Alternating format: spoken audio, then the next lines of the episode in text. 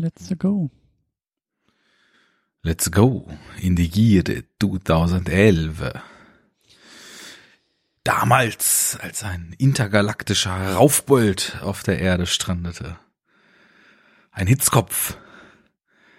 Die Barden vergangener Tage und fremder Welten haben ihn besungen als einen starken Mann voller Inbrunst und Leidenschaft für sein Königreich. Zitierst du jetzt Rammstein? Keine Ahnung. Das ist ja das Beschissene, dass diese ganze nordische Mythologie so hart Mhm. von den Nazis Mhm. gekapert wurde, ne? Mhm. Das muss man halt echt so ausblenden und sich halt denken, ja, also man kann sicherlich und muss sicherlich äh, generell mal so darüber sprechen, ob die Werte, die so in diesem ganzen Göttersagen-Scheiß so propagiert sind, ob die insgesamt halt auch noch so zeitgemäß sind. Aber es gab halt äh, eben auch so alles aus der nordischen Mythologie eben halt auch vor den Nazis schon mehrere tausend Jahre so und äh, da muss man das irgendwie mal so ausblenden, was da alles so instrumentalisiert wurde für deren Dreck, den die so getrieben haben. Stimmt, ja, das habe ich auch gar nicht auf dem Schirm. Ich war äh, viel mehr jetzt hier bei der Sichtung mit ähm, Shakespeare in Space äh, ja, beschäftigt. ich hatte es auch komplett vergessen, dass Kenneth Branagh ja den Tor inszeniert hat. Ja, äh, ich komme hier gar nicht, ich komme hier gar nicht, äh, ich weiß gar nicht, wo wir ansetzen sollen, lieber Arne. Aber wir tun es einfach mal. Herzlich willkommen, Arne, zur Superhero Unit. Ja, schönen guten Tag, Christian. Willkommen zur Superhero Unit. Wir sind im Jahr 2011, Mhm. aber eigentlich ja im Jahr 2021. Also schön zehn, mit, mit Zehnjährigen, mit einer Dekade im Rücken können wir jetzt auf den ersten Tor, Tor 1, äh, ohne Song. ja. Äh, ja. Ja, guck mal, wir holen auf. Als wir diesen Spaß hier angefangen haben, Mhm. hatten wir, weiß nicht, 50 Jahre Vorsprung. Mhm. Jetzt haben wir nur noch 10 Jahre Vorsprung. Da soll mal einer sagen, wir würden uns nicht ins Zeug legen. Wie auf einem bunten Regenbogen gleiten wir durch die Welt der Superheldenfilme und sind jetzt mittlerweile zehn Jahre später Mhm. in Midgard angekommen, um Thor zu besprechen. Mhm. Wie sehr hast du dich vor diesem Film, sagen wir mal, ich will nicht sagen, Karlauer zurechtgelegt. nee, ich will nicht sagen gegrollt, also wie, wie bist du rein? in Alter, jetzt geht das Film? schon wieder los hier mit der Verbindung. Ich kotze ab. Ich mach mal, ich mach mal Video aus. Bist du wieder, Ja, das ist, äh, eigentlich war es jetzt besser geworden mit der Verbindung hier. ja. Ich habe jetzt mal, nee, ich habe nicht das Video ausgemacht. Ich wollte das Video ausmachen. So, ähm, weil du nämlich, also wie sehr habe ich noch gehört? Wiederholen Sie bitte. Paraphrasieren Sie. Meine Frage war, mit welcher, mit welcher, mit wie viel Bock, mit welcher Erwartung bist du in die, in diesen Film gegangen? Ähm, wahrscheinlich unerwartet viel. Ähm, ich habe den damals, naja, irgendwann nach Erscheinen, als er dann in der Videothek verfügbar war, gesehen Mhm. und hatte irgendwie so das Gefühl, also da, da war ich mir dann auch schon endgültig bewusst, was da so MCU-mäßig kommt. Ähm, ich glaube, ich habe den geschaut, da war auch, da war auch Captain America, America schon draußen und da, da drohten sich gerade so die Avengers äh, in der Kinoauswertung anzukündigen. Und ähm, irgendwie, ich fand den damals schon nicht 100% perfekt und in einigen Aspekten äh, ja, ausbaufähig, aber ich hatte irgendwie das Gefühl, dass da mal wieder, ich kannte halt Chris Hemsworth, Hemsworth auch überhaupt nicht. Mhm. Und irgendwie kam mir das so vor, als das, als ob das mal wieder so ein Kandidat sein könnte, der mal wieder so ein, so ein klassisches, wie wir es aus den 80s kennen von verschiedenen Actionstars, so ein klassisch cooles, äh, charming, äh, witzig, aber irgendwie auch in den entscheidenden Stellen tough, immer locker, flockig draufmäßiges Hollywood-Charisma auf den Schirm bringt. Das war so meine Einschätzung damals. Und dann fand ich den Film halt recht unterhaltsam. So humoristisch gesehen habe ich da schon zwischendurch mal geschmunzelt oder gegiggelt. Ähm, ich glaube, man muss dazu sagen, ich war da auch gerade in so einer Zeit, wo ich irgendwie, glaube ich, auch wegen, wegen Garden State vorher und Black Swan und so, was da gerade in den Jahren vorher alles gekommen war, relativ viel Bock hatte, auch Natalie Portman zu sehen, ähm, die ich, also jetzt mittlerweile, naja, weiß nicht, soll nicht zu hart klingen, aber wieder relativ uninteressant finde. So die Sachen, die sie macht, interessieren mich nicht und mhm. schauspieltechnisch finde ich eben auch, dass sie oft so ein, naja, kennst du einen, kennst du alle Ding äh, performt. Da fällt vielleicht Jackie noch so ein bisschen raus, den ich zwar auch nicht so cool fand wie alle, aber ähm, wo sie noch mal ein bisschen was anderes macht. Aber ich habe heutzutage eher das Gefühl, dass sie so eine Streberin, Schauspielerin ist. und damals aber nicht. Also wie gesagt, so Garden State, da fand ich sie super cool in der Rolle, so als Konterpart zu Zach Braff und in äh, Black Swan, den ich generell auch phänomenal finde, halt auch in der Hauptrolle super gut. Insofern habe ich mich da gefreut. Irgendwas hatte ich auch vor mit Stellan Skarsgård gesehen, dass ich den gerade so voll auf dem Schirm hatte und deswegen hatte ich mich einfach gefreut, so ein paar Gesichter, auf die ich Bock hatte, in so einem naja, wie, wie es mir damals vorkam, so, so locker, leichten, witzigen, mit paar Action-Szenen aufgelockerten Hollywood-Film zu sehen. Mhm. Those were the times before Jacker began to hate Hollywood. Ne? ja, so ist das. Und ich glaube, ich habe den damals, also auf, auf Movie-Pilot, was ich zu der Zeit ja sehr intensiv genutzt habe, hatte ich dem Film noch acht von zehn gegeben. Ganz so spendabel bin ich da heute nicht mehr mit aber der hat mir immer noch ganz gut gefallen. Interesting, interesting.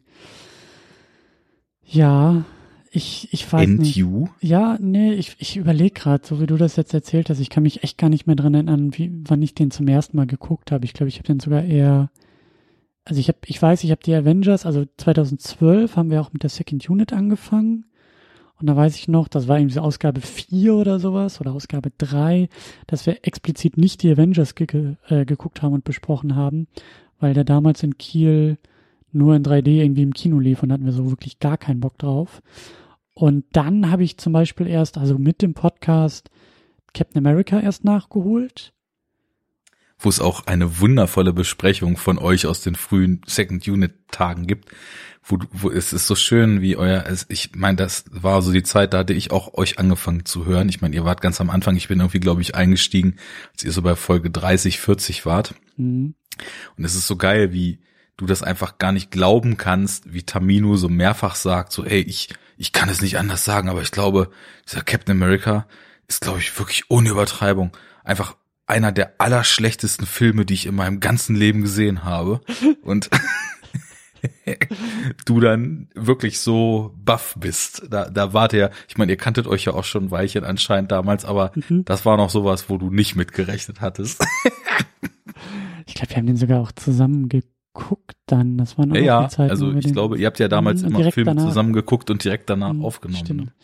Ja, ja, aber es war halt so, so, ich, ich war damals noch also ich glaube, nach dem, nach den Avengers, so 2013 oder so, bin ich auch erst so richtig ins MCU eingetaucht. Also ich hatte halt so eine Lücke, weil erst ein Iron Man irgendwie geguckt im Kino in der Sneak Preview damals, so, hm, ja, große Überraschung, nett, nimmt man mit. Den Hulk vielleicht auch irgendwie nochmal so irgendwo mitbekommen. Iron Man 2 vielleicht sogar irgendwie mit Absicht im Kino. Aber dann dieser Thor und Captain America, das war so, ja, weiß ich auch nicht, was ich jetzt davon halten soll, was das jetzt irgendwie soll. Und dann auch so die Avengers erstmal so im Augenwinkel nur, aha, ja gut, kommt im Kino, aber eben nicht für uns jetzt irgendwie, weil wir keinen Bock auf 3D hatten. Und dann hat sich ja die Welt überschlagen innerhalb der ersten Wochen und die Avengers waren dann ja so das heiße Ding. Äh, auf einmal und im Kino. Und ich glaube, dadurch bin ich dann erst zurück zu Tor und habe gesagt, naja gut, dann muss ich auch mal erstmal gucken, was da irgendwie im Vorlauf ähm, zu den Avengers denn passiert ist. Und Avengers habe ich dann irgendwann irgendwie ein Jahr später oder so auf Blu-ray nachgeholt. Oder vielleicht sogar auch mit dem Podcast dann. Es kann sein, dass ich den sogar, dass wir den auch irgendwie in der Second Unit besprochen hatten oder so. Ähm, ich als Fan der ersten Stunde meine mich auch zu erinnern, dass es da was gab.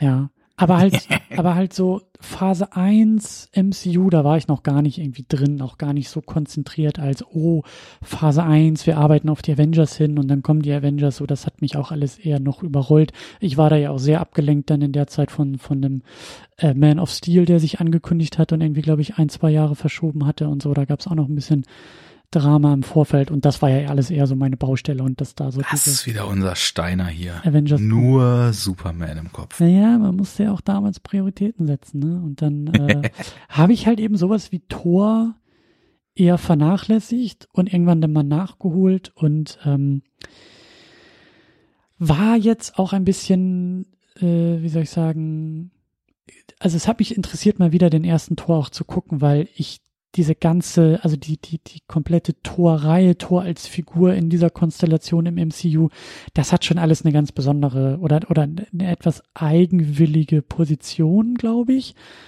Vielleicht können wir da nachher auch noch mal ein bisschen äh, intensiver drüber sprechen, was das eigentlich mit dieser Figur in diesem Film so auf sich hat, aber ja. Ja. Ich glaube, wir sind, wir sind jetzt schon voll drin, weil, ähm, ich will ja noch eine was kleine, du beschreibst, ja, ich, äh, ganz kurz, du wieder mit mich- deinem Steady hier. So, Ja, ihr könnt spenden. Okay, weiter. gut, okay, steady und äh, go. Gut, äh, ready, steady, go. Was du beschreibst, ähm, ist, glaube ich, ein Effekt dessen, wie sich das damals nämlich auch so anfühlte. Ich hatte ja in den letzten Sendungen dann auch schon erzählt, ich habe sowohl Iron Man als auch Iron Man 2 als auch Incredible Hulk irgendwie unabhängig voneinander damals gesehen, ne, Videothekenkind, alles, was da irgendwie neu reinkam und Mhm. irgendwie irgendwie aussah, dann halt mal mitgenommen und geguckt.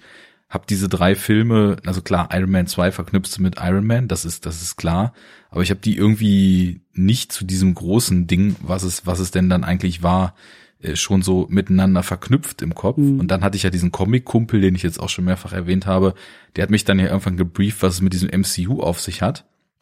Und dann hatte er schon, war er super gehypt, weil dieser Avengers-Film kam. Und ich glaube, es gibt einen ziemlich klaren Cut in der Phase One. Mhm. Man mhm. hat so diese drei Filme, Iron Man, Hulk und Iron Man 2, wo irgendwie noch so probiert wurde, was machen wir hier eigentlich? Geht das? Bringen wir das ganze Ding ins Laufen? Wir packen immer mehr Elemente rein, die man, wenn das was wird, später mal in diesem großen Universum auch wieder aufgreifen kann. Wir machen die Post-Credit-Scene, wir flechten schon Charaktere ein, die später eine Rolle spielen werden. Und dann, ich glaube, nach Iron Man 2 war klar, das Ding wird durchgezogen. Wir gehen bis Avengers. Und dann war irgendwie noch mal ein bisschen Pause. Mhm. Und ich glaube, relativ kurzfristig vor Avengers, so, so Ende 2011 und Anfang 2012 oder umgekehrt, äh, haben die dann, haben die dann Thor und Iron Man im Grunde genommen so, noch so zwischengeschoben. Und ich fand beide Filme damals, das ist eine, also ich fand Thor, wie gesagt, super unterhaltsam. Irgendwie mochte ich den, wusste auch gar nicht so richtig warum. Captain America hatte für mich schon mehr Flaws und hat mich eher so ein bisschen, ja, okay, zurückgelassen. Aber beide Filme haben sich wirklich so angefühlt, als ob man die noch machen muss, damit in Avengers alle wissen, wen wir da eigentlich sehen.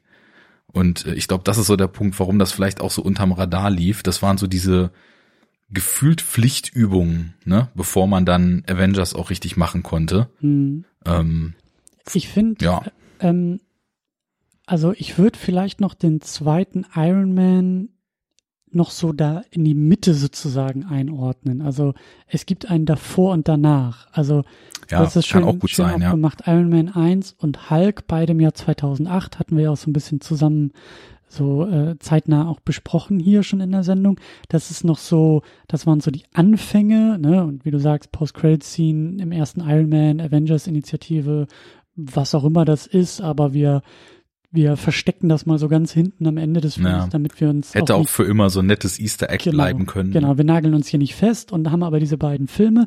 Und dann war so klar, Iron Man 2, so die erste Fortsetzung, der dritte Film, erste Fortsetzung, knüpft an Iron Man 1 an, also an den größeren Erfolg der beiden Filme und liefert aber auch schon eine Menge Vorarbeit. Ne? Wir haben schon ähm, Scarlett Johansson als Black Widow, die da eingeführt wird, oder Natascha Romanoff, die ähm, ja auch schon so ein bisschen vorarbeitet. Wir haben Agent Coulson, der ja eben auch ähm, dort in der Post-Credit-Scene die Szene eigentlich aus dem Tor aufgreift, ne? Also hier, ich muss mal kurz aus meinem eigenen Film verschwinden, weil ich muss mal weg. Hier ist eine, ich muss quasi die Fortsetzung schon, ich muss schon mal in die Fortsetzung äh, über übergehen. So diese Verbindung mhm. hatten wir da ja auch schon. Und du hast recht. Also ähm, deswegen, deswegen habe ich mich eben auch gefragt, ähm, wie sich jetzt Thor anfühlen wird, auch mit diesem ganzen MCU. Konstrukt im Rücken, da jetzt wirklich nochmal in diesen Film konkret reinzugehen und zu gucken, was ist das eigentlich für ein Film? Wie sehr fühlt der sich vielleicht auch an wie ein Avengers Prequel? Das, was du gesagt hast, trifft das eigentlich perfekt. Thor und Captain America, sind das Filme oder sind das Vorbereitungen? Sind das die Prequels? Sind das die, die, die Einführung für den Avengers-Film? Ist das, ist das quasi der Trailer schon für den auf zwei das Stunden? Die lange Ideen? Form von den Videos, die, die Gal Gadot in äh, Batman so. wie Superman auf dem Rechner guckt. So, um jetzt endlich mal hier mit äh, Genre-Klassikern äh, zu hantieren. Genauso. Genauso. So. ja, schauen ja. wir, ja, ist, ist aber im Grunde genommen so. Schauen wir uns hier eigentlich das Marketingmaterial für den eigentlichen Film, für den Avengers irgendwie an. Und ich finde, hm. Hm, ich kann das noch nicht so ganz beantworten. Nee, ich auch nicht. Ähm, das ist ja sowieso total schwierig. Ähm, ich, ich struggle ja sowieso in meiner Betrachtung des Ganzen doch recht stark damit, selbst in dieser Anfangsphase mich dann zu positionieren, ob ich finde, dass die Filme so für sich komplett allein gut stehen können. Also bei, bei Iron Man ist das definitiv noch so bei Iron Man 2 hatte ich schon so ein bisschen so ein Brückengefühl. Und jetzt, also gerade bei diesem Film hier kam das eben verstärkt durch, dass ich, dass ich mich gefragt habe, ähm, existiert der Film nur, damit wir am Ende an einem gewissen Punkt ankommen. So dieses Reverse Writing, mhm. was, glaube ich, wir zusammen auch und du auch in deinem anderen Podcast schon sehr oft kritisiert hast. Ähm, eine Geschichte, die sich nicht organisch entwickelt, und von mir aus auch bei The Numbers ihre Heldenreise durchläuft oder was auch immer, sondern die, die weiß, wo sie landen will und versucht das Ganze dann möglichst galant in die Richtung halt zu entwickeln, aber eben reverse engineert. Und ich glaube, da ist wirklich der Punkt, ähm, dass, dass bei den Iron Man Filmen der erste steht super für sich. Ähm, auch der zweite haben wir ja beide auch gesagt, dass der für uns irgendwie doch noch deutlich interessantere Aspekte beinhaltet, als wir eigentlich dachten. Und hier, ja, ich habe dann doch am Ende das Gefühl, der Film existiert, damit die Leute wissen, wer Thor ist. Weil, ähm, ja, also erstmal ähm, verglichen mit einem Captain America, verglichen mit einem Hulk und verglichen mit einem Iron Man, ähm, ist das, ist dieses ganze Konstrukt mit Thors Origin und so weiter ja schon irgendwie noch mal so ein Stückchen abgefahrener. Also wir hatten ja schon gesagt, irgendwie hat man hier, Tor gibt's ja auch schon irgendwie Jahrzehnte, also seit irgendwann auch, äh, weiß ich nicht, in den 50ern oder wann die Figur erdacht wurde oder noch früher sogar. Man hat halt diese nordische Mythologie in so eine Comicwelt überführt, ne? Mhm. Thor kommt aus Asgard und ist der Gott des Donners und sein Bruder Loki und Odin als Vater und das, das sind ja alles ähm, ja, wirklich äh, überlieferte Sagen, so aus diesem ganzen heidnischen äh, Kulten und so weiter. Und das halt irgendwie zusammenzubringen mit dem, dem Tech-Entrepreneur, der sich irgendwie seinen Ironman-Suit ingeniert hat und selbst irgendwie dem, dem Genwissenschaftler, der bei irgendeinem Unfall sozusagen Superkräfte erhalten hat, ist irgendwie schon auch, naja, so ein, gewisser Struggle und ich habe irgendwie so hinten raus das Gefühl gehabt, dass der Film irgendwie so das Primärziel hat, so ein bisschen dafür zu sensibilisieren, dass wir eben jetzt auch noch deutlich quatschigere Szenarien hier in dieses Gesamtszenario reinholen. So dann eben den zu, Pferde reitenden äh, Wikinger-Gott, der Hammer schwingend auf die Erde kommt, äh, slidend auf seinem Regenbogen. Also das wenn man das so ausspricht, klingt das halt auch so herrlich abstrus. Und ähm, ja, irgendwie versucht der Kenneth Brenner, wo sie sich ja echt einen renommierten und vor allem für, für klassisches Drama bekannten äh, Regisseur und Schauspieler und Theatermenschen und sonst was geholt haben, äh, versucht er irgendwie diesen Spagat, das so einigermaßen zusammenzubringen, diese Mythenwelt und dann die, die, die karge Realität unserer Erde, oder? Ich versuche immer diesen Film in einem Satz zusammenzufassen und äh, ich habe es mal wieder mit einer Frage gemacht, die äh, genau dahin zielt. Ist das Ganze hier Shakespeare in the Park oder einfach nur Avengers 0.5? Gut, ich bin jetzt absolut nicht Shakespeare fest. Ich auch nicht. Also so sehr, dass ich so neuere Ansätze, wie man denn, äh, wo wir gerade bei Avengers waren, der ja von Joss Whedon ist und ähm, mhm. Joss Whedon hat ja dann, glaube ich, als nächstes nach Avengers mit seinen Kumpels zusammen in seiner Villa mal eine Weile die Kamera draufgehalten und Much Ado About Nothing gedreht. Auch ein Shakespeare-Stück, was sie dann halt in, komplett aus dem historischen Szenario rausgerissen haben. Und es hat mich so ultimativ nicht interessiert, dass ich es einfach eine halbe Stunde geguckt habe und ausgemacht habe. Und äh, ich konnte bis jetzt, also ich glaube, ich kann wirklich sagen, und das jetzt, also meine, meine Kulturbanausigkeit trieft aus jeder Pore. Ich glaube, ich kann wirklich sagen, das einzige, was überhaupt, äh, nee, zwei, zwei Sachen fallen mir ein. Shakespeare-Adaptionen, die mich irgendwie mal abgeholt haben. Und das sind die, die halt am allerweitesten weg sind von diesem eigentlichen klassischen Shakespeare-Stoff. Das ist einmal diese Romeo und Julia-Verfilmung irgendwie aus den Nullerjahren wo es diese, diese Röntgenbild-Knochenbrecher-Action-Szenen gab. Und das Caprio zweite. Und Ja, ja, genau, genau. Ja. Und das zweite ist äh, die Macbeth-Adaption von Justin Kurzel, die einfach nur ein Fieberrausch ist in den 90 Minuten, die sie geht, mit Michael Fassbender und Marion Cotillard, die ich auch einfach auf so einer, auf so einer trippigen Ebene absolut brillant finde. Und ansonsten habe ich immer das Gefühl, nice. Ich weiß um die, um die generelle Wichtigkeit dieses Stoffes und die Tragweite und alles. And still, it doesn't interest me at all. Äh, mhm. Wo ich dann einfach merke, ja, ich bin halt auch einfach jemand, ich gucke Filme und so weiter nicht wegen Geschichten, sondern wegen äh, Wirkung. Und ja, keine Ahnung, das sind halt so die, die, die Urdramen schlechthin. Aber irgendwie, wenn das nicht geil inszeniert ist, bin ich raus. Ich habe es des deshalb auch aufgenommen, weil äh, du hast den Namen schon genannt, Kenneth Brenner, Bren Brenner äh, ist der Regisseur des Filmes, der halt eben Shakespeare-Experte ist. Also das ähm, ähm, ist halt auch, also das weiß ich auch noch, als der Film als Tor rauskam, dass, dass äh, da auch schon drüber diskutiert wurde.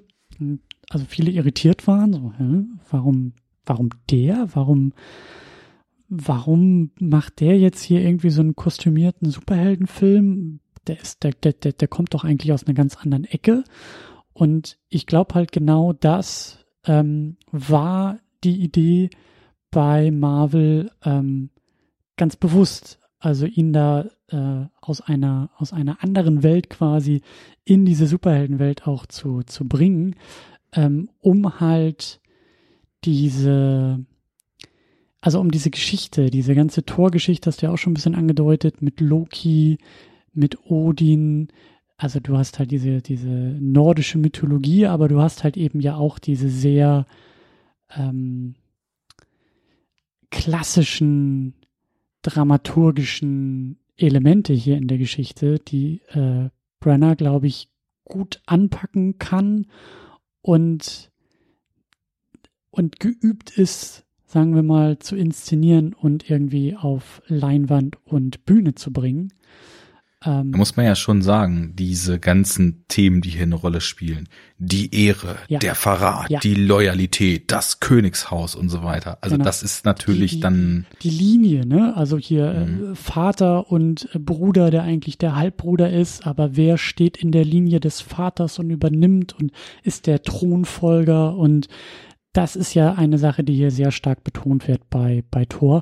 Und gleichzeitig, was du ja auch schon meintest, ist das Ganze auf Ringbogenbrücken mit behörnten Helmen und äh, Fish out of water Geschichten, als Thor da auf die Welt geworfen wird, auf die Erde geworfen wird und da ja irgendwie in einer ganz anderen Umgebung unterwegs ist und, und gar nicht weiß, wie man sich da irgendwie verhält und benimmt und ähm, also ich glaube schon, dass da, also ich finde es erstmal bemerkenswert, dass der Film so aufgemacht, ähm, aufgemacht wurde.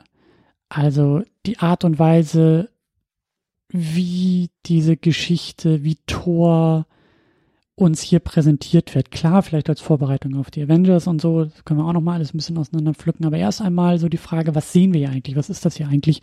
Und es ist tatsächlich Shakespeare in Space in Popcorn-Kino, um das mal ganz platt mhm. runterzudrücken. Und du hast recht, das ist was komplett anderes als alles, was wir bisher im MCU hatten, aber wie eigentlich auch das meiste, was wir bisher hier in dem Genre irgendwie besprochen haben. Und das ist eigentlich auch eine total irre Angelegenheit. Und ja. trotz einen Haufen Probleme, über die ich auch noch sprechen will, finde ich das erstmal sehr bemerkenswert. In meinen Augen auch schon eine gewisse, ein gewisser Mut irgendwie erkennbar im MCU zu sagen, wir verstecken uns hier nicht vor irgendeinem vermeintlichen Mainstream, den wir erreichen müssen und bügeln hier irgendwas, brechen hier wieder irgendwelche Figuren übers Knie und müssen die irgendwie zu etwas machen, damit das Publikum sie mag, sondern wir nehmen den Stoff und wir transformieren ihn so detailgetreu, wie wir ihn aus den Comics holen können, auf die Leinwand und ziehen das mal hier komplett durch. Und ja, die meisten dieser Geschichten sind irgendwie auf Acid in den 60ern entstanden und Stanley hatte so manch Drogentus, als er diesen Kram erfunden hat. Oh Aber oh ja. Egal, so, das ist das, das, das ist Tor, das ist der Stoff und den schmeißen wir jetzt auf die Leinwand und wenn Tom Hiddleston komische Hörner tragen muss und dabei Loki spielt, dann ist das jetzt hier unser Ding, so. Und da schrecken wir nicht vor zurück, da, da verstecken wir uns auch nicht, das müssen wir nicht irgendwie ähm, ähm, verpacken, irgendwie anders machen. Und das ist auch erstmal eine Ansage, finde ich. Finde ich auch. Also das, und das, genau das, was du eben alles ausgeführt hast, finde ich daran auch einfach total cool. Also diese Figur Thor, die hat sich natürlich über die Jahre auch super viel entwickelt und ich bin da in dem in der ganzen Marvel Comic Comic Universe Geschichte auch noch nicht so richtig durchgestiegen ob dieses Asgard und diese Realms, um die es da geht, ob das nicht vielleicht auch irgendwie mittlerweile komplett verschmolzen ist mit diesem Space Marvel Universe, was ja, und da muss man schon sagen, in den Comics passiert ja sowieso unfassbar abgedrehter Kram die ganze Zeit.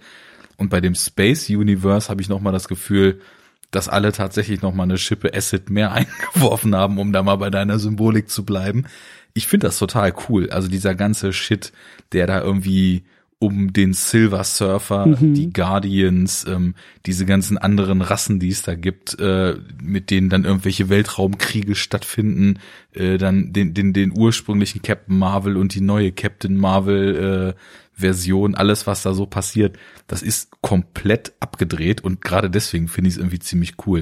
Und man hat dementsprechend hier ja auch einen Fundus an abgedrehten Sachen, aus denen man schöpfen kann.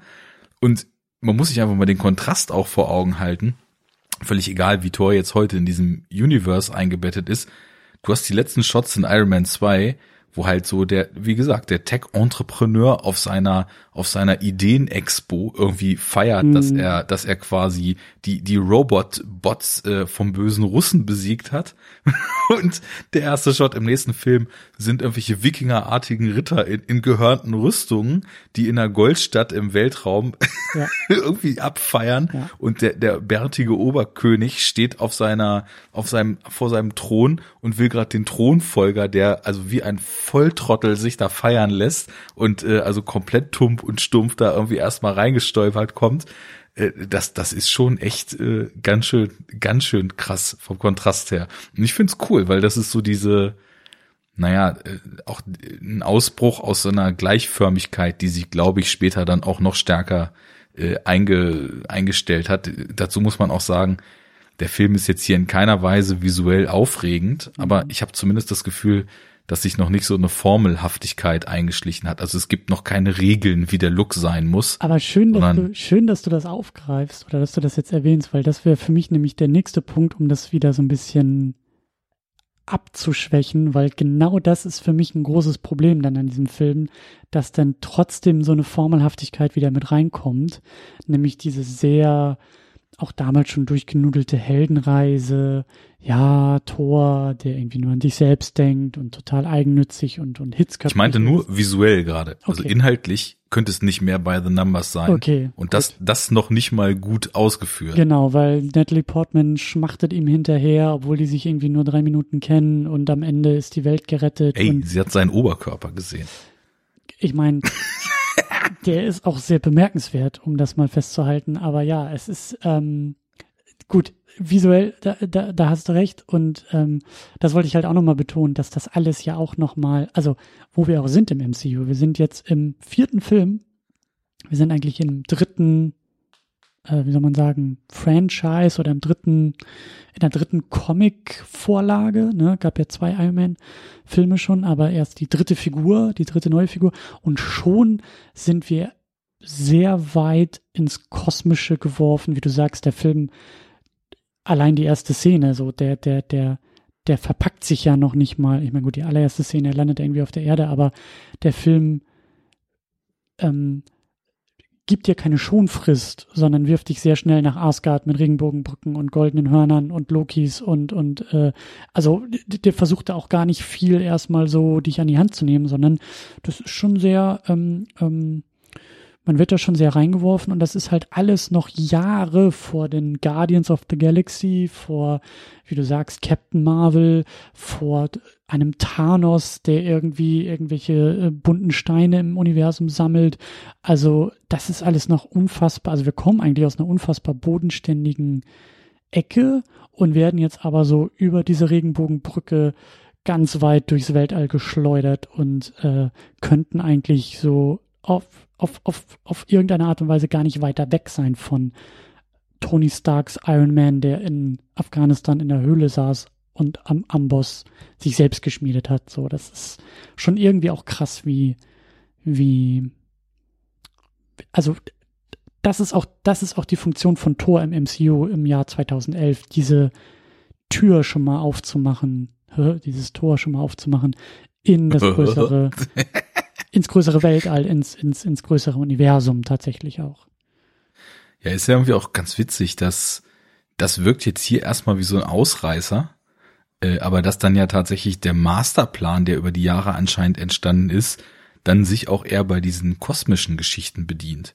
Hm. So Thanos als Obervillen ist halt irgendwie kein Lex Luthor, sondern Mhm. halt irgendwie so ein Space-Typ mit abgefahrener Backstory und unglaublichen Mächten und selbst im ersten Avengers werden dann schon Portale in Space, in andere Dimensionen oder was auch immer aufgetreten. Hm.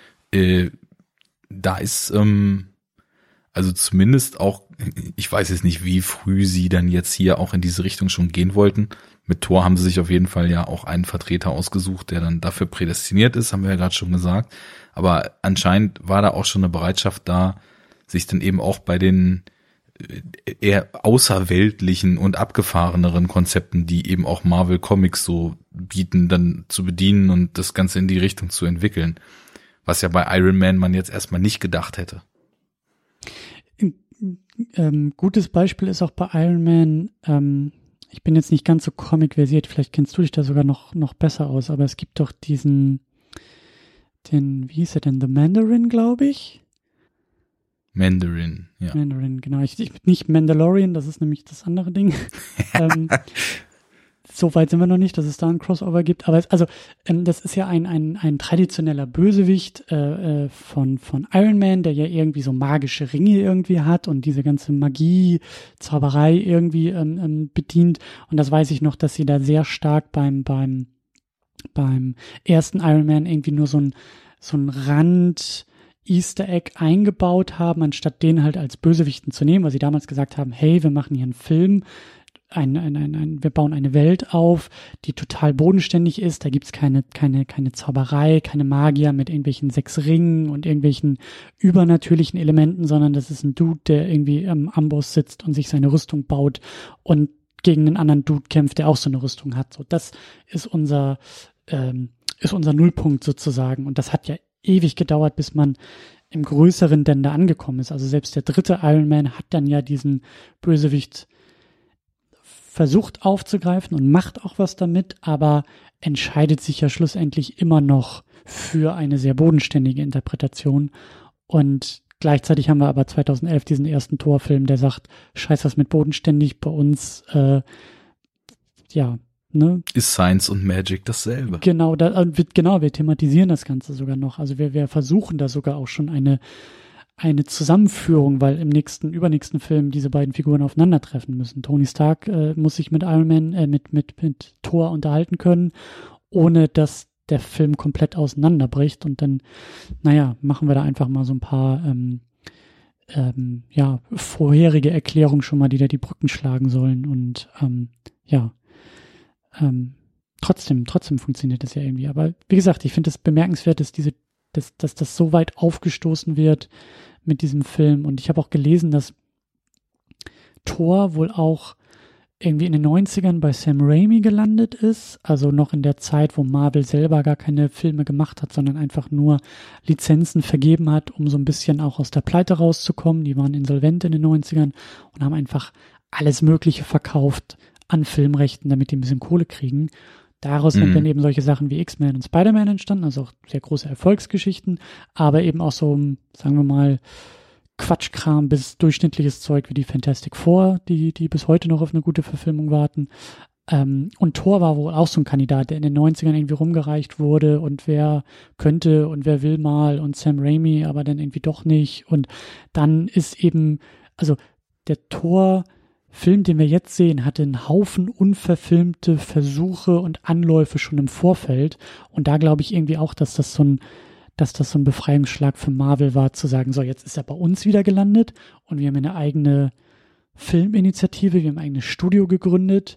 Wir finanzieren das Ganze ja noch mehr oder weniger selbst. Wir sind ja noch nicht von Disney gekauft, aber wir glauben an diese Figur und wir zeigen jetzt mal, wie so ein Torfilm tatsächlich aussehen muss. Und der sieht so aus, dass das Ganze sich eben sehr stark am, am Quellmaterial bedient. Und wenn es albern wird, dann haben wir so einen Schauspieler wie Tom Hiddleston, der auch die albernsten Dialoge sehr, sehr charismatisch verkaufen kann. Läuft. Und da wollte ich auch gerade noch mal drauf äh, auf die Richtung Albernheit. Das ist nämlich auch so ein Kernthema, wenn man sich jetzt diesen Superhelden und wirklich die ganze Mythologie drumherum schnappt. Man muss sich sehr genau bewusst sein, was man da eigentlich zeigt. Und du musst auch committed sein, äh, dir im Klaren zu sein, dass das ist halt alles ziemlich albern und äh, ziemlich drüber und ziemlicher Quatsch. Aber lass uns das mal zelebrieren und uns nicht verstecken und versuchen jetzt hier äh, ein knüppelhartes Ding rauszuhauen oder einen todernsten Film. Ganz im Gegenteil. Also ich meine, der, der Film hier, der hat auch bewusst seinen Humor eben positioniert der, der wie Thor schon eingeführt wird und wie er sich eben auch später verhält. Mhm. Das ist schon, schon ganz klar eben auch, dass man diese Figur in unserer Welt dann total off wirken lässt, weil einfach seine Herkunft und wie er tickt vollkommen anders und vollkommen drüber ist. Ähm, da entsteht dann eben auch ein Humor draus und der wird eben auch ausgespielt. Also ich finde, das funktioniert im Film doch recht gut. Ähm, zum einen, weil wir nicht nur so ein Äh, haben, sondern es ein teilweise einfach auch so Slapstick-Momente und einigermaßen visuellen Humor gibt. Also keine Ahnung. Das zweite Mal anfahren in kurzer Zeit mit dem Auto, das, das ist alles so ganz schön mhm. eingefangen oder wie er in diese Tierhandlung reinstolziert. I need a horse! Mit ja. voller Überzeugung. Also es macht schon Spaß irgendwie und es, es kommt eben auch alles daher, dass man sich eben nicht davor versteckt, dass das Ganze ziemlich behämmert ist. Und das, das geht schon. Und das ist aber eben auch, glaube ich, wichtig, weil da kannst du ganz, ganz schnell äh, kompletten Dünnschiss abliefern, wenn du dir dessen wahlweise nicht bewusst bist. Oder, naja, also auch wenn er ja das meiste inszenieren könnte. Ich würde jetzt nicht Zack Snyder einen Torfilm machen lassen, ne? Sagen wir mal so, der würde sehr, sehr, sehr anders aussehen. Müssen wir dann eigentlich Justice League zweimal machen? Na klar. Einmal in der Kinoversion und einmal im Snyder Cut. Einmal in der 2017er Version und einmal in der 2021er Version. Na gut, so sei es. Ich meine, also ich weiß nicht, ob ich das Ding irgendwie sechs Stunden, also als Double Feature besprechen könnte. Das wären ja dann, nee, das müssen wir schon mit ein paar Monaten oder paar Jahren Pause dazwischen machen, glaube ich. Das, äh, ja. Übrigens, wir müssen ja hier auch unsere Quote erfüllen und Trinkspiele ein, äh, äh, ähm, äh, wie sagt man, einfordern und äh, äh, dem gerecht werden. Wenn wir schon bei Zack Snyder sind, kann ich nämlich auch nochmal auf Man of Steel verweisen. Ähm, mich hat nämlich dieser Monsterangriff hier bei Thor in der Stadt, in dieser kleinen, ähm, ähm wo sind sie da denn, in, in New Mexico oder so, in diesem, genau. in diesem kleinen Ort, wo dieses äh, dieses Wachwesen, äh, was da ja eigentlich in Asgard irgendwie die, die Schätze bewachen soll, das landet da ja auf der Erde, um Thor da irgendwie so ein bisschen aus dem Weg zu räumen. Das hat mich total an Man of Steel erinnert. Äh, ja, äh, die diese Geschichte so noch bevor der große Metropolis Showdown losgeht, wo äh, in Smallville. Ja, ja, in Smallville Sot und wie heißt sie? Subcommander äh, whatever, ja. die von der großartigen Antje Traue gespielt wird in Man genau of Steel. Ähm, da quasi auch Rabatz machen, ne? Genau, irgendwie hat mich das einfach total ähm, dran erinnert. Ich weiß nicht, ob Zack Snyder, als er Man of Steel gemacht hat, nebenbei Tor geguckt hat und gesagt hat, oh, das sieht, das naja, so jacked wie äh, Chris Hemsworth Oberkörper ist, könnte ich mir vorstellen, dass bei Zack Snyder einfach immer so ein 10-Sekunden-Loop auf einem seiner vielen Screens läuft, aus Tor, der nur nichts mit dem Action-Showdown zu tun hat. Während äh, Zack Snyder dann Crossfit-Übungen äh, durchführt, hat er immer ja. Chris Hemsworth. Hm, ja. 26 Sätze. Ja. Bis, bis zur Besinnungslosigkeit. Ja. äh, ich weiß gar nicht, äh, wie wir den Bogen wieder zurück. Wie kommt man von Zack Snyder äh, wieder weg? Ja, also vielleicht noch mal so ein bisschen ähm, dazu, wie der, wie der Film sich so MCU-technisch und Marvel-Film-technisch dann eben positioniert. Das klang ja jetzt alles relativ positiv. Was mir dann eben schon aufgefallen ist und was ich in der Vergangenheit äh, anscheinend, seit ich das erste Mal sah, erfolgreich verdrängt hatte, waren dann doch diese schon prominent auch eingestreuten Full CGI physikfreie äh, Dunkel-Action-Szenen. Also ich finde alles, was sie dann mm, ja. in diesem anderen Realm, wenn sie diese Frost Giants da aufsuchen und Thor halt erstmal Prollo-mäßig einen Lauten macht und äh, den Raufbold mimt. Ähm, halt, also, also ich finde es schön, um so seine Dulli-Haftigkeit am Anfang des Films zu untermalen. Aber die Szene ist halt komplett für den Arsch. Und äh, mhm. diese ganze Action-Szene, die dann kommt, ist auch komplett für den Arsch. Also mhm. irgendwie Computerfiguren werfen sich durch die Gegend und dann, da bin ich dann schon sofort in meinem What's the Point-Modus. Was sehe ich hier und warum muss ich das sehen? Was soll das? Wir sind am Anfang des Films, ich will hier die Figuren kennenlernen und nicht äh, Pixeln beim Kloppen zugucken. Mhm. Naja, das, das ist mir dann schon negativ aufgestoßen und also der, der ganze Teil danach, ähm, der gefällt mir ganz gut, wie er dann auf die Erde kommt, wie sich das alles entwickelt, der Humor dabei und so weiter. Ähm, diese kleine Raid auf die äh, auf die Hammer-Einschlagsstelle ist dann auch noch ganz nett gemacht, wo ich auch den wie Hawkeye eingeführt wird ganz nett finde, mhm. ähm, wie man dann so die Wand mit den Waffen sieht, die Hand greift hin, äh, hält kurz inne, greift zum Bogen, so da habe ich dann auch schon mittlerweile, also so ein bisschen mehr Comic-Firmen als damals, habe ich auch gedacht, okay, das ist wahrscheinlich für Marvel-Comic-Lesern ein cooler Moment gewesen, weil man dann halt irgendwie vermutet hat, dass da vielleicht jetzt auch Hawkeye an Start kommt. Und es ist ja dann tatsächlich so, ich finde, man hätte es dann auch eher noch ein bisschen länger rauszögern können, bis er wirklich als Hawkeye benannt wird. Mhm. Ähm, ja, aber dann, also so dieses Finale, sowohl in der kleinen Stadt, was du gerade schon zitiert hast, als auch ähm, dann das Geraufe in Asgard. Ja, what's the point? Also mhm. da, da, das ist dann schon so Marvel Action. Da, da, da fehlt halt alles, was für mich irgendwie coole, ansprechende, die Story voranbringende Action weitermacht, äh, ausmacht. Und plus alles, was die Figur weiterbringen könnte in ihrem Arc, ist halt total unterentwickelt das musst du mir mal bitte erklären. Also ich meine, Thor ist halt ein total arrogantes Arschloch, wird auf die Erde verbannt und ist dann der einzige Auslöser, dass er sich komplett um 180 Grad wandelt, dass Loki ihm sagt, wegen dir ist jetzt unser Dad tot und äh, dann ist er plötzlich wie ausgetauscht und ein neuer Mensch und ist der Superheld, wo er vorher eigentlich nur Egoist war, König sein wollte und kloppen wollte? Ja, und ähm, ich kann da, ich kann da eine wunderbare äh, Beobachtung von der ebenfalls wunderbaren Lara zitieren, die bei uns in der Second Unit, als wir Endgame besprochen hatten, ähm, die so schön gesagt hat, dass im Grunde genommen Thor, also besonders Thor, äh, irgendwie, glaube ich, in jedem Film die gleiche Lektion, die gleiche, die gleiche ähm, Heldenreise durchmachen muss, nämlich genau das, also dieses vom egozentrischen, egoistischen zum, wie sagt man, zum Gutmenschen irgendwie zu werden, zum, zum ähm, klassischen Helden. Ein Wort, was, was genauso äh, von, von den Rechtsspackos gekapert wurde, wie diese ganze nordische Mythologie. Ja, genau. Ich meine. Zu einem äh, ehrlichen Helden. Ja, also zu einem äh, gemeinnützigen ähm, Helden. Zu einem eingetragenen EV. Genau. Schön, genau, eingetragener EV, ja. Steuerlich genau, das packen wir noch.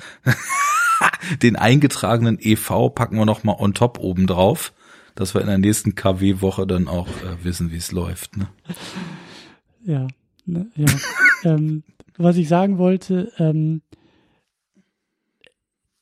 das ist, also es ist super dünn hier, diese, diese ganze Heldenreise. Und ich sage ja, Natalie Portmans Figur eigentlich noch umso dünner, weil, also er kommt da irgendwie zu ihr hin, sie fährt ihn an, er schmeißt mit dem Bierkrug um sich und sagt noch einen und äh, sie sagt, oh, das ist aber süß und dann wird er zum Helden und dann findet sie ihn noch besser. Also das ist alles total. Das soll halt eine brillante Wissenschaftlerin genau. sein. genau. Und also da, also das, also das alles, also die Figuren, die Charakterzeichnung, aber eben auch der der Plot, die Geschichte, das ist alles so, wie du so schön sagst, by the numbers, das ist so ausgelutscht. Ich glaube ja, dass es da auch noch gar nicht so sehr drum ging. Also, dass man eben viel mehr auf dieses, wie reagieren die Leute auf diese ganzen ähm, abgespaceden Elemente. Ich finde Loki unfassbar gut gelungen, schon da und auch ja. in weiteren Filmen. Tom Hiddleston ist unfassbar großartig in der Rolle. Der hat Spaß, der hat Charisma. Also besonders auch bei Avengers, wenn er diese, diese, diese Horn, äh, diesen, diesen Hornhelm da wieder tragen muss. Das, das musst du auch schon irgendwie hinkriegen können. Und ähm, er kriegt das halt mit unfassbarer Bravour hin. Auch dieses, was später noch viel mehr rauskommt, dieses Verschmitzte, dieses Hinterhältige, so, das ist hier schon alles ein bisschen angedeutet. Das, also er gefällt mir halt viel, viel besser auch als Thor und als fast alle anderen Figuren äh, in diesem Film. Und ich glaube, dass es auch ein bisschen mehr darum ging, dass man gesagt hat, okay, wir können hier irgendwie nicht auf allen Hochzeiten gleichzeitig tanzen, wir nehmen uns die Prioritäten raus. Und das ist Space, das müssen wir irgendwie aufmachen, weil wir da auch langfristig hinwollen.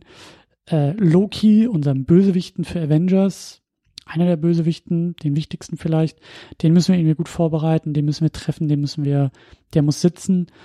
Und ähm, dann noch eine ganz wunderbare Bemerkung, die, die äh, per Twitter noch, noch reinkam hier während des äh, Livestreams ähm, von Michael Haider aus, aus Köln, der, ähm, weil ich so ein bisschen angedeutet habe, ich finde nämlich, dass der Torfilm sich unfassbar ernst nimmt, ähm, trotz vieler Gags und so, aber ich finde, da ist noch, also wie du auch sagst, auch in der Action und so, das ist irgendwie alles auch ein bisschen, ein bisschen trocken, finde ich. Und ähm, von Michael kommt aber die wunderbare Beobachtung, dass äh, Thor sich ernster nehmen musste, weil in der ersten Phase im MCU es ja vor allen Dingen auch darum ging, die Verbindung zwischen diesen Filmen irgendwie zu treffen.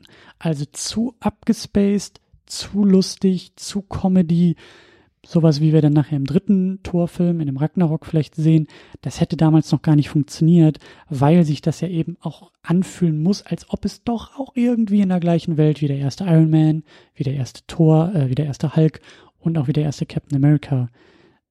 Irgendwie muss das ja an, andockbar sein. Und da, glaube ich, kommen dann eben auch solche Elemente her, wie zu sagen, naja, diese anderen Filme haben auch alle ihre Effektfeuerwerke, die haben eine ähnliche Heldenreise, Heldwerdung und die sind zwar auch lustig, mal mehr oder weniger, aber sie sind ja schon irgendwie versucht, bodenständig und versucht auch irgendwie ein bisschen ernsthafter zu sein. Und ich glaube, da kommen auch so manche Probleme bei Thor, bei diesem, bei dem ersten Teil, bei dem ersten Film einfach her, dass man vielleicht mit so einer angezogenen Handbremse und erst in späteren Filmen auch wirklich mehr, also gerade der dritte Tor, der, das ist ein Befreiungsschlag eigentlich innerhalb dieser. Na gut, Filmserie. den kenne ich natürlich nicht. Ähm, da habe ich aber aufgrund des Directors schon die Vermutung, dass das wahrscheinlich fast eine reine Comedy ist irgendwie.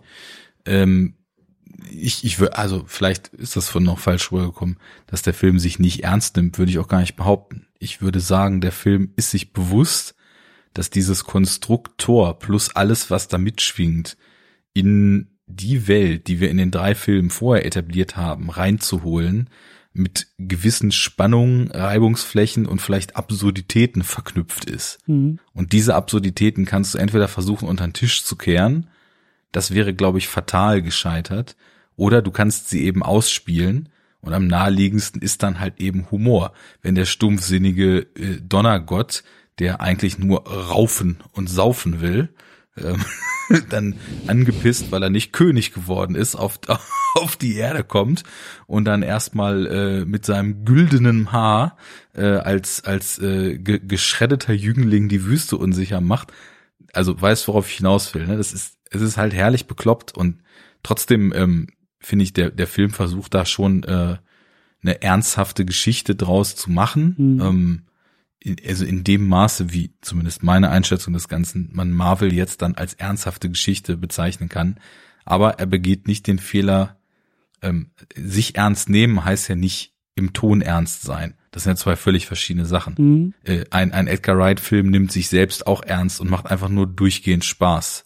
Ne? Mhm. Ähm, also sie, bei der eigenen Sache sein, sich ernst nehmen und ähm, mit, mit einem Anspruch an das, was man da tut, daran zu gehen wo ich das, was ich jetzt Kenneth Brenner nicht absprechen würde, auch wenn das Skript hier halt definitiv nicht, äh, nicht bis ins Letzte ausgearbeitet ist, äh, ist ja was anderes, ähm, ja, als zu sagen, naja, das, das ist ja sowieso nur Blödsinn und wir scheißen jetzt hier mal drauf. Hm. Vielleicht nochmal klarstellen, das Ganze. Ja, aber es ist, wie gesagt, also wir packen da mal so ein, so ein, so ein Pin rein und holen das vielleicht nochmal dann in äh, ein paar ein paar weiteren Episoden raus, wenn wir so, auch wenn wir den zweiten Torfilm besprechen, den habe ich zum Beispiel komplett vergessen, einfach weil der ähnlich wie der erste für mich so, ähm, ich weiß nicht, was das richtige Wort ist. Du hast, du hast recht, was du beschrieben hast, so mit ernst nehmen, aber es ist vielleicht auch, also da kann man dann auch wieder die Torfilme so die Filler gewesen, ne? Ja, und das, ich habe das Gefühl, also da, da kann man auch echt drüber streiten, ob der jetzt der dritte Torfilm irgendwie der, der, der beste ist oder gelungen ist, weil dann wahrscheinlich auch wieder die Kritik ist, na ja, das ist dann auch wieder der Marvel-Humor und da funktioniert irgendwie auch nicht alles, aber der ist, der dritte Torfilm ist wirklich sehr, sehr stark auch an den Guardians of the Galaxy orientiert, mit so einer Lockerheit, aber trotzdem die Figuren ernst nehmen, bei den Figuren bleiben, aber eben nicht so, eben nicht so wie die ersten beiden Torfilme. Also da habe ich das Gefühl, dass das Gleichgewicht endlich gefunden wurde beim dritten Torfilm und hier beim ersten ist das Ganze noch nicht in so einem richtigen Gleichgewicht, weil das sehr stark ähm, in eine Richtung kippt. Also hier sind auch ein paar gute Gags drin.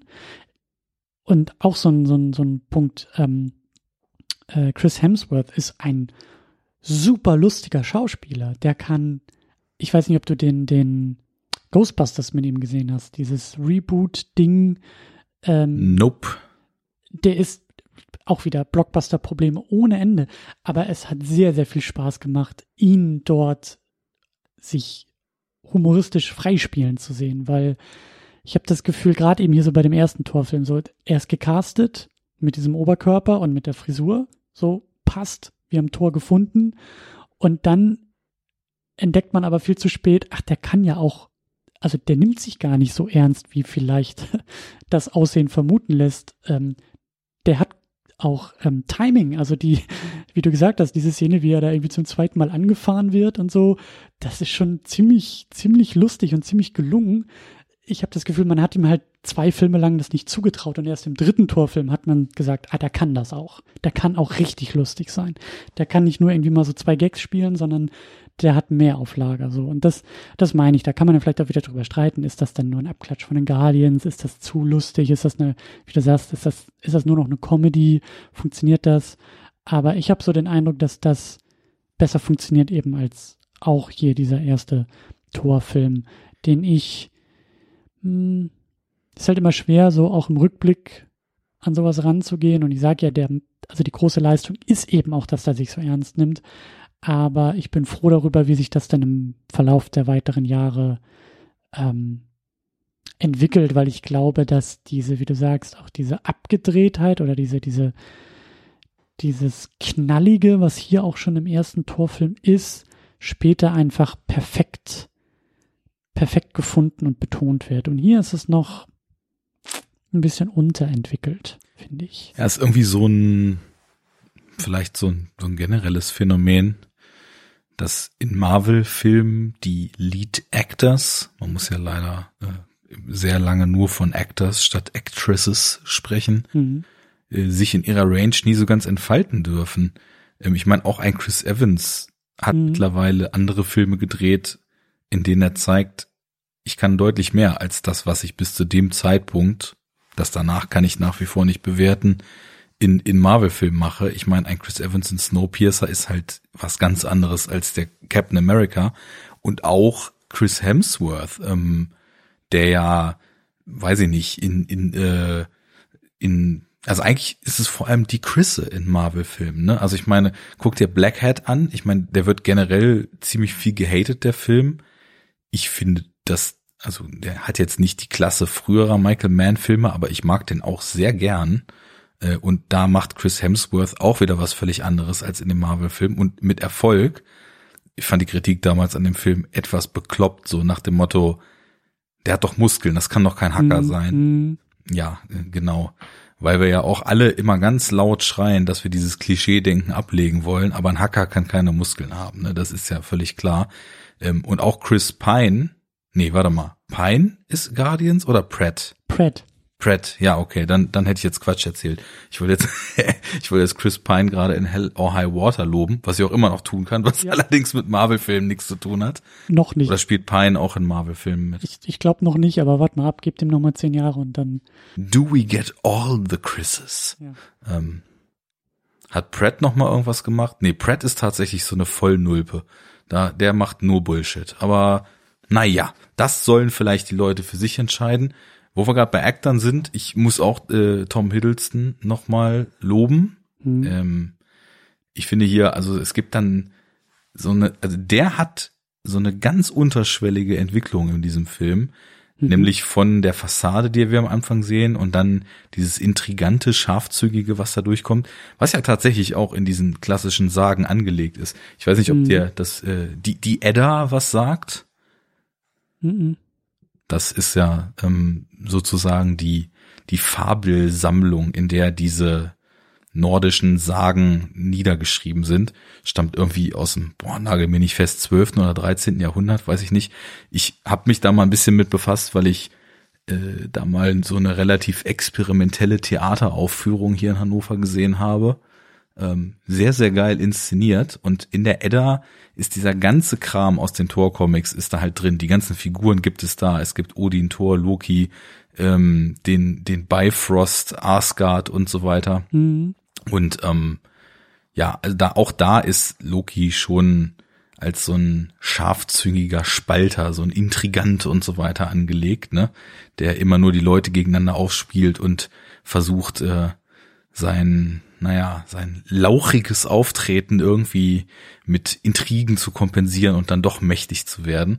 Also das ist schon alles irgendwie ganz cool übernommen und wie das so langsam durchkommt und wie er dann so seine ganze Range langsam ausspielt und dann später in dem Gespräch, als er diesen Frostgiganten äh, da, äh, nee, Giants, also Frostriesen, ähm, dann erzählt, äh, dass er derjenige war, der sie reingelassen hat und wie er dann so ganz unter der Oberfläche so angedeutete Emotionen hat in, in seiner Mimik. Mhm. Richtig, richtig stark. Also das, da muss ich wirklich sagen, der ist natürlich erstmal ist es ein supergeiler Kontrast zu Hemsworth, weil der halt einfach nur tump im, im Vergleich wirkt. Und selbst als er dann seine Bekehrung hat, wirkt er immer noch total tump. Halt so, ein so ein schlichtes Gemüt, ne? Man gebe ihm ein Schwert, ein Bier und ein Weibe zur Seite und schon sei er glücklich. Und äh, ja, da ist dann ähm, Loki als Figur in seiner Art zu denken, glaube ich, schon etwas komplexer mhm. und auch in seiner Art, die Fäden zu ziehen und äh, auszuspielen, um einiges komplexer. Und das, das ergänzt sich irgendwie ziemlich cool, finde ich. Das, also haben sie schon so einen guten Kontrast geschaffen. Ja, und auch da wieder die ähm, schon im ersten Superman-Film bewährte Strategie verfolgt, ähm, schnapp dir vielleicht in der Hauptrolle eher einen Unbekannten und besetz hochkarätig drumherum. Ne, wir haben Mhm. Anthony Hopkins auch dabei, der, glaube ich, so mit der, ich weiß gar nicht, wie es in der Reihenfolge der Credits war, aber der ja eigentlich so der, der größte, also hat mich an hier Marlon Brando in, in, im ersten Superman erinnert tatsächlich so, diese Vaterrolle, die irgendwie drei Sätze hat, aber wahnsinnig äh, äh, stark besetzt ist. Und äh, Renee Russo ist ja auch dabei als die Mutter von Thor und ähm, Idris Elba ist, ist der, der Heimdall, der, der Türsteher da an der Regenbogenbrücke und also ein Mhm. Haufen, ein Haufen starker, guter Leute. Natalie Portman eben ja auch als, als äh, Jane Foster neben Thor. Also, Das wollte ich auch noch ansprechen. Das ist so dieses, ja, das gehört ja dann auch schon irgendwann zu dieser Marvel-Formel zu, die sich hier eben etabliert. Und das haben wir auch in den Filmen vorher schon gesehen. Verdammt starke Schauspieler mhm. in so ein filmisches Konstrukt reinholen, mit dem man sie vorher nicht so wirklich assoziiert hat. Weil das ist ja natürlich, auch wenn das ein Multimillionen-Dollar-Film ist und ähm, wir das halt heutzutage so als Blaupause eines Blockbusters ansehen, rein von dem, was da formell passiert, ist das ja ein krasser Genrefilm, ne? Also wir haben hier irgendwie einen, Mhm. einen Fantasy-Sci-Fi-Actioner, ähm, der, wie vorhin schon lang und breit durchgekaut, also mit weirden Space, Fantasy und äh, Nordic Mystery äh, Elementen durcheinander wuselt und dann hast du diese ganzen gestandenen Charakterdarsteller, die man eigentlich eher so im, im Oscar-Bait äh, Drama-Kino äh, vermuten würde statt dann eben Ja. in einem in einer Comic-Verfilmung und das war eben auch im Vorfeld schon äh, mit na gut Mickey Rourke der war ein bisschen runter aber äh, mit mit einem äh, Jeff Bridges so das war mit einem Edward Norton so ähm, das war äh, mit mit einer Liv Tyler so und du hast immer so also sehr gegen die Erwartung besetzte gestandene DarstellerInnen und dann eben auch äh, hier im den Regisseur, dann wo, dem man auch nicht zugetraut hätte, sowas zu machen. Also da äh, ist, zeichnet sich eben auch schon so ein, so ein Muster ab, was wir später immer wieder sehen werden. Ja, und ich finde, da ist auch eine Menge, also davon, dadurch ähm, trägt der Film dann auch eine Menge. Durch diese Elemente, durch diese, durch diese Leute drumherum, durch diese Besetzung, auch durch äh, Regisseur, so auch wenn, wenn, wie du sagst, so die Action-Szenen, alles nicht inspirierend, weiß ich auch gar nicht, ob er das so drauf hatte, auch zu dem Zeitpunkt. Ich glaube, er hat danach ja noch irgendwie so ein paar größere Sachen gemacht, hier auch diese äh, Nord im Orient Express. reden. Ja, also so. ich kenne ihn eher so nur als Darsteller, ne? Und Mhm. also dieser Mord im Orient Express habe ich jetzt auf Letterbox nochmal nachgeschaut, ist tatsächlich die einzige Regiearbeit, die ich von ihm sonst kenne. Zu Shakespeare hatte ich mir ja vorhin schon geäußert. Und der ist verdammt schlecht. Also das ist so, der ist so, so ein Film, wo es mir echt schwer gefallen ist, das überhaupt bis zu Ende zu gucken, weil es so uninspiriert und so lame und in so einem voll digitalen, CGI-lastigen, weich gezeichneten Look auch so unglaublich hässlich war. Ähm, von daher ist, ist Thor tatsächlich der beste Film, den ich von Kenneth Branagh kenne. Ob das Ja, was aber- heißt, müssen andere einschätzen. Aber ich glaube auch so eine kleine Weggabelung. So, ich glaube nach diesem ersten Tor, also wenn ich so in die, in die Filmografie gucke, dann hat er eben Cinderella, so dieses Disney Live-Action-Remake da gemacht. Ja. Ähm, ne, Mord im Orient Express, jetzt Mord, Mord auf dem Nil oder so heißt der, glaube ich, die Fortsetzung. Ja, jetzt, jetzt geht er, glaube ich, die ganzen alten Inspector. Genau. Das ist Clouseau? Nee. Äh, Hier, also Tod auf dem Nil und äh, Mord im Orient Express. Also die ganzen Agatha Christie-Dinger, ähm, das Böse unter der Sonne und so weiter, das, da ist doch immer dieser eine Ermittler. äh, der mit dem Klassische. Schnurrbart. Ja, klassischer Whodunit-Kram. Genau. Oh, ich kann mir richtig Feinde machen hier. Die finde ich auch fürchterlich, diese Filme. Dementsprechend hat mich wahrscheinlich auch das Remake äh, dementsprechend kalt gelassen. Nur, dass das halt noch hässlich war. Die alten Filme sind einfach nur langweilig. Aber ja, schlagt auf mich, werft den Hammer. Andere Diskussion, ja. Murder Mystery haben wir auch noch nicht, glaube ich, in diesem Wir sind ja hier schließlich, um über Superheldenfilme zu reden. Genau. Ja, ich weiß gar nicht, wir haben jetzt schon irgendwie einen Haufen, einen Haufen Zeug ähm, angeschnitten. Ja, Was mir noch aufgefallen ist, ähm, weil du auch gesagt hast, so Inszenierung und so, ähm, wollte ich noch mal erwähnt haben, diese, diese Dutch Angles heißt das ja, Ja, im Englischen. Das habe ich mir auch noch aufgeschrieben und habe mich sehr gewundert drüber. Diese, also das ist ja so eine gekippte Kamera. Diese Mhm. Einstellung, ähm, wo das Bild nicht ganz horizontal, also wo die Kamera nicht horizontal äh, ausgerichtet ist, sondern halt so einen Kippwinkel, so einen leichten hat. Ähm, Wenn ihr nicht wisst, wie das aussieht, guckt einen beliebigen Terry Gilliam Film. Nach zwei Minuten wisst ihr es. So, wenn euch schlecht wird, Dutch Angle. Ähm, was eigentlich signalisiert wird, um, also so kenne ich das so, so noch aus dem Studium Filmwissenschaft, so ähm, ein bisschen Un, Unheil, ne? Also es ist so ein, so ein unschönes Bild im Grunde genommen, was du damit er erzeugst, also Unruhe, die du reinbringst. Und das ist eigentlich oft irgendwie so ein, so ein, so ein Anzeichen von, ne, so die Welt kippt so ein bisschen aus den Fugen, es ist alles so ein bisschen aus dem Lot, äh, und deswegen ist es eigentlich keine allzu gängige Praxis. So, das ist was, das fällt schon auf, das ist was Ungewöhnliches. Mhm. Und mir ist es nur deshalb noch ähm, aufgefallen, weil ich das eigentlich mit dem ersten Avengers total assoziiere. Das hat Joss Whedon, wenn ich mich richtig erinnere, sehr viel im ersten Avengers-Film benutzt.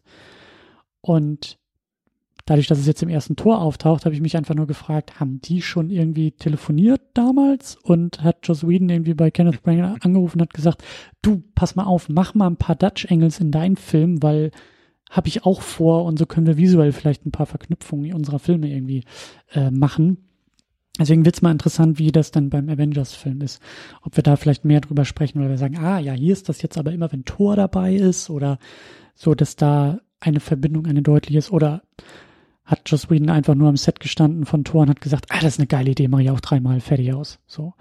Ähm, keine Ahnung, ob das was bedeutet. Ja, ich weiß es auch nicht. Ich, ich habe, also mir ist es auch aufgefallen, ich habe mir zu diesem Film echt wenig aufgeschrieben. Insgesamt ganze, ganze acht äh, Stich, Stichpunkte oder Stichsätze. Loki, der fünfte Loki ist dann, zwei, äh, Loki nochmal. Nein, also okay. Wenn du es so genau wissen willst, es geht los. Thor ist so ein richtiger Trottel. Mhm. Zweiter, Bifrost zitiert 2001. Ähm, Mhm. dritter ja, Eintrag. Hab ich, ja, habe ich auch gesehen. Full CGI Dreck ohne Physik geht schon hier los. Vierter Eintrag, wie dumm Thor ist, kann allerdings auch für Humor sorgen. Mhm. Fünfter Eintrag, warum sind hier die ganze Zeit Dutch Angles? Und dann, dann kommt noch zweite Mal anfahren Gag ganz gut. Dann sein Verhalten wirkt so oft, dass es echt lustig ist. I need a horse. Hawkeye Tease gelungen. Ich habe geflunkert, neun Einträge. Und der neunte ist, Tom Hiddleston ist einfach sehr gut. So, und ähm, ich habe es mir so zusammengereimt, dass diesen Stoff zu machen, 2011 für Kenneth Brenner, so weit weg war von dem, was er da eigentlich sonst so gemacht hat in seiner gesamten Karriere, dass er einfach selbst nicht drauf klar, klar kam, wie abgefahren und weird das ist und dann nochmal signalisieren wollte, dass wir auch alle verstehen, dass das aber also das Weirdeste ist, was man hier überhaupt zeigen kann, was wir hier gerade sehen. Mhm. Und deswegen sind da die ganze Zeit Dutch Angles. Hot Take, würde ich sagen. No Lies Detected an dieser Stelle. Eins plus mit Sternchen. Du Just Bodies. Ja. Ja, aber ähm, nee, gut. Ich meine, wir könnten noch, glaube ich, noch ewig über diese ganze Besetzung noch weiter sprechen, die ich. Äh, Ich habe ja gerade alles vorgelesen, was ich zum Film generell zu sagen hatte. Also von daher können wir auch Schluss machen jetzt hier. Ich wollte gerade sagen, dann äh, machen wir eher weiter mit den abschließenden Beobachtungen und Fragen und äh, vielleicht ist es auch nur noch so ein bisschen abhaken und wiederholen. Aber ja, wir fragen immer am Ende, was hat das für eine Bedeutung für das für das weitere Genre, für das größere Genre? Haben wir auch schon gesagt, so der Aufbruch MCU in Space ist sehr sehr ähm, wichtig zu betonen hier mit dem Film.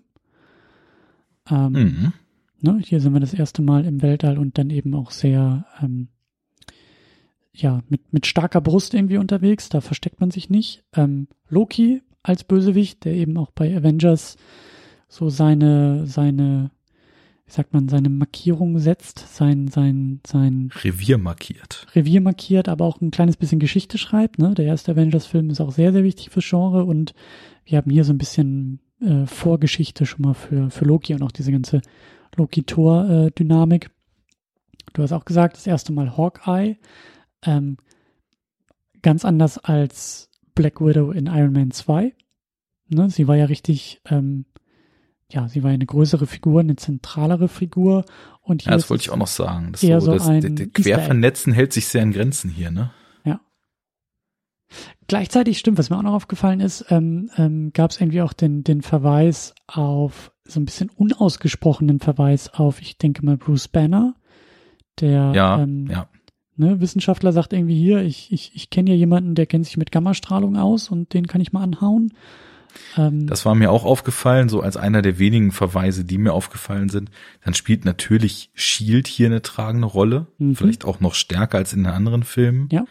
Ähm, ja, genau, wir haben den Hawkeye-Tease und äh, ich denke mal, dass, also das ist wahrscheinlich, wenn man jetzt ein Video guckt, sind da auch noch äh, 20, 30, 40 Easter Eggs mehr drin, Ja. wo man halt wirklich äh, Jahrzehnte an Comic-Geschichte im Hirn katalogisiert haben muss, um das zu erkennen. Äh, interessiert mich jetzt tatsächlich mal, werde ich im Nachgang noch mal gucken, ob ich da vielleicht irgendwelche Sachen finde. Ähm, ja, und aufs Genre dann bezogen, klar, alles, was du gesagt hast, ne, im MCU das, das Space Universe reinholen, Thor als Held etablieren, Loki als Gegenspieler etablieren, ähm, dann ist es ja zumindest auch so, ich meine, anfangs ist Thor halt erstmal ein Gott aus irgendeinem anderen äh, kosmischen irgendeiner anderen kosmischen Ecke sozusagen. Äh, aber dann irgendwann, nachdem er seinen äh, durch Schnipsen hervorgerufenen Wandel hat, ist er ja dann auch schnell so drauf, dass er das nicht so cool findet, dass hier der As Asgardsche äh, äh, Türsteher-Roboter jetzt hier anfängt, da wild die Leute abzubrutzeln in dieser New Mexican Border Town und äh, macht dann ja auch schon mit seinen Buddies äh, einiges an, an, an äh, Menschenrettung dann da erstmal auch sichtbar. Also anscheinend ist äh, in seinem gesamten Moralverständnis, äh, so sehr dann eben auch Kampf und so weiter eine Rolle spielt, dann äh, zumindest so weit das Warrior-Denken etabliert, dass er sich also auch nur mit Leuten bügeln möchte, die da auch Bock drauf haben. So, na, Thor ist also quasi der Initiator der dritten Halbzeit im MCU. Und ähm, so als Fußball-Hooligan oder was? das wäre doch auch mal richtig geil. So, ein- so ein Post-Credit-Scene, wo Thor dann so im Wald so ein paar New Balance tragende Glatzköpfe vermöbelt. Naja, okay. Ähm, das führt nun wirklich zu weit. Das ist dann was für die von dir angesprochenen Paralleluniversen, die wir bald auf Hülle Plus erleben werden.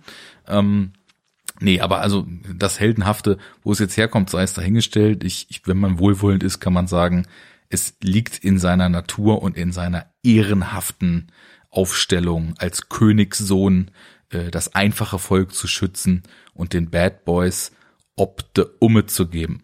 Und insofern für mich auf jeden Fall äh, im Genre natürlich k- klar anzusiedeln. Ja, ähm, für mich auch. Und ähm, also ich würde es dem Film sogar vorwerfen, aber äh, ein Faktor, was wir auch immer wieder gesagt haben, ist ja auch diese klassische Heldenreise. Nicht nur zum Guten, ne, haben wir ja auch schon erwähnt, das ist alles ein bisschen sehr by the numbers, aber es erfüllt die Numbers. Ne? Also wie du sagst, Ja, der Thronfolger, der egozentrisch, egoistisch ähm, nach eigenen Interesse und Gelüsten irgendwie handelt, besinnt sich dann doch auf etwas Höheres im Laufe dieses Filmes und ist dann ja, das haben wir ja noch gar nicht erwähnt, aber das ist ja diese, also die große Symbolisierung, ne, er kann den Hammer ja wieder hochheben. Er ist dem Hammer nicht würdig am Anfang, weil er eben nur an sich selbst denkt und erst in dem Moment, wo er auch an andere denkt und damit halt ein Held wird, kann er äh, den guten äh, Mjölnir wieder hochheben. hat er sich verdient.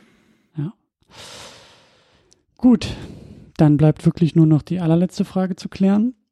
Was schauen wir und besprechen wir als nächstes? Es ist äh, ebenso in Space, ganz woanders, und zwar bei DC, äh, immer noch im Jahr 2011. Es ist Green Lantern. oh Mann, der Moment musste irgendwann kommen. Da, da geht's nämlich schon los. Ich teaser schon mal die nächste Episode an. Ich, ich, also ich habe den lange nicht gesehen, aber ich frage mich, also ich traue mich das nicht zu sagen, aber ich habe den eigentlich gar nicht so schlecht in Erinnerung. Ich schon. Und das muss bei meinem 2011er Ich echt was heißen. Aber vielleicht kann man den zumindest irgendwie so als Trash gucken. Vielleicht wollte Ich ich, hab- den auch einfach nur gut finden und habe ihn dann gut gefunden, sein, aber hm. Also ich muss sagen, ich habe, was Green Lantern betrifft, auch überhaupt keine Vorbildung. Ich habe mir jetzt im Hinblick auf die Sendung letztens mal äh, ein, zwei Green Lantern Sachen günstig geklickt. Da werde ich mich dann mal einfuchsen in irgendwelchen DC Event Comics, die ich mal gelesen habe. Da wuseln sie ja sowieso immer alle durcheinander. Da war auch mal dieser Green Lantern Squad unterwegs, aber an sich habe ich keine Ahnung. Der Film ist das einzige, was ich kenne. Und ich habe in letzter Zeit ziemlich viel von dieser Corridor Crew YouTube-Serie äh, VFX Artists React to Bad and Great CGI gesehen. Und äh, da ist auch der Green Lantern Film durchaus mal vorgekommen. Und es hat auf jeden Fall meine Vorfreude für diesen Film nicht gesteigert. Aber äh, da wir uns dann teilweise animationstechnisch gefühlt irgendwie so auf äh, die letzten zehn Minuten von Spawn in der Hölle Level bewegen, okay, ja, ich erinnere. Ist- mich. Mhm. ist das Ganze vielleicht äh, tatsächlich so als so bad it's good, wie man ja heute schon so schön etabliert hat als Phrase, dann doch zu gucken. Wir werden sehen. Ähm, der ist wenigstens noch auf Netflix. Ich bin gestern hier rückwärts umgefallen. Ich dachte, kann ich schön hier Tor auf Netflix mir reinziehen, Na, ohne da jetzt nochmal ne? on top löhnen zu müssen. Und da war da nichts mehr. Glücklicherweise fiel mir ein, dass ich auf einer alten Festplatte noch eine private Sicherungskopie hatte. Mhm. Und äh, dann konnte das Ganze dann auch ohne Hölle Plus Abo vonstatten gehen. Ja, das wirst du aber, glaube ich, nicht ewig schaffen. Mal gucken, für wie viel E-Mail-Adressen ich mir einen Probeaccount klicken kann. aber gibt's glaube ich nicht dort, ne? Nee, stimmt, stimmt. Da musst du sofort zahlen. Naja. Naja, Disney ist nichts anderes zuzutrauen. naja. Wo Disney 6,99 verdienen kann, gibt Sind- Disney dir nichts umsonst. Es sind mittlerweile sogar 8,99. Das ist einfach gute Unterhaltung für die ganze Familie. Wem würde das wehtun, da 8,99 zu bezahlen? Du hast alle Zeichentrickfilme dafür und alle Marvel-Filme und 29 Serien in den nächsten zwei Jahren. Toll. Arne, wir haben ja noch keine Werbeblöcke verkauft, deswegen brauchst du noch gar nicht die Werbetrommel für Disney Plus so ähm, Aber das wär's doch jetzt. Jetzt werde ich als, als Disney-Werber entdeckt und, Influencer. be und bekomme Du wirst Disney Influencer. den, den, den, den Hölle Plus Account gesponsert. Wobei ich könnte auch eine meiner Disney Aktien verkaufen. Dann haben sie es mir quasi geschenkt. Darüber, dass sie woanders so melken. Dann kann ich dafür Hölle Plus bezahlen. Vielleicht kannst du ja mal gucken, ob, ob auf der Disney-Aktie irgendwie so ein Gratiscode für Disney Plus draufsteht. Das wär's. Mal gucken. Ich, ich kann ja, ich kann ja, ich kann ja mal bei äh, Wall Street Bets auf Reddit Disney einwerfen und äh, vielleicht kann ich dann ja eine kleine Erpressung lostreten. Gib mir, gib mir Lifetime Hölle Plus, dann mache ich das wieder rückgängig. Sehr gut. Ja, Aktienhandel mit Disney Plus finde ich, ähm, jetzt gibt ja noch Anlagetipps. äh, ich glaube, wir Gut. sollten langsam mal Schluss machen. Ich schicke hinterher. Das war natürlich alles nur Blödsinn, weil äh, Disney wird mir ja gleich sonst die Anwälte auf den Hals schicken und das äh, will ich natürlich nicht. Spaß, ne? Nur Spaß. Just kidding. Mhm. Just a joke. Hm? Mhm. We Gut. should not drink and bake. Genau. Wissen wir doch. Und deswegen kann sowas mal rausrutschen. In diesem Sinne würde ich sagen, äh, macht es gut. Bis zum nächsten Mal. Ähm, wir reisen von Asgard dann nach, ähm, weiß ich gar nicht wo, aber auf jeden Fall da, wo Green Lantern unterwegs ist. Genau. From Space to Space. Vielen Dank fürs Zuhören. Das hat mir hier mal wieder großen Spaß gemacht. Unterstützt uns auf Steady. Ich habe vorhin Christian den Mund verboten und dann kriegt ihr richtig viele tolle Sachen für, wenn er es macht. Und äh, danke für die, die es tun, an die, die es tun und äh, danke fürs Zuhören. Bis zum nächsten Mal. Au revoir. Schwingt den Hammer und äh, das war's dann auch schon.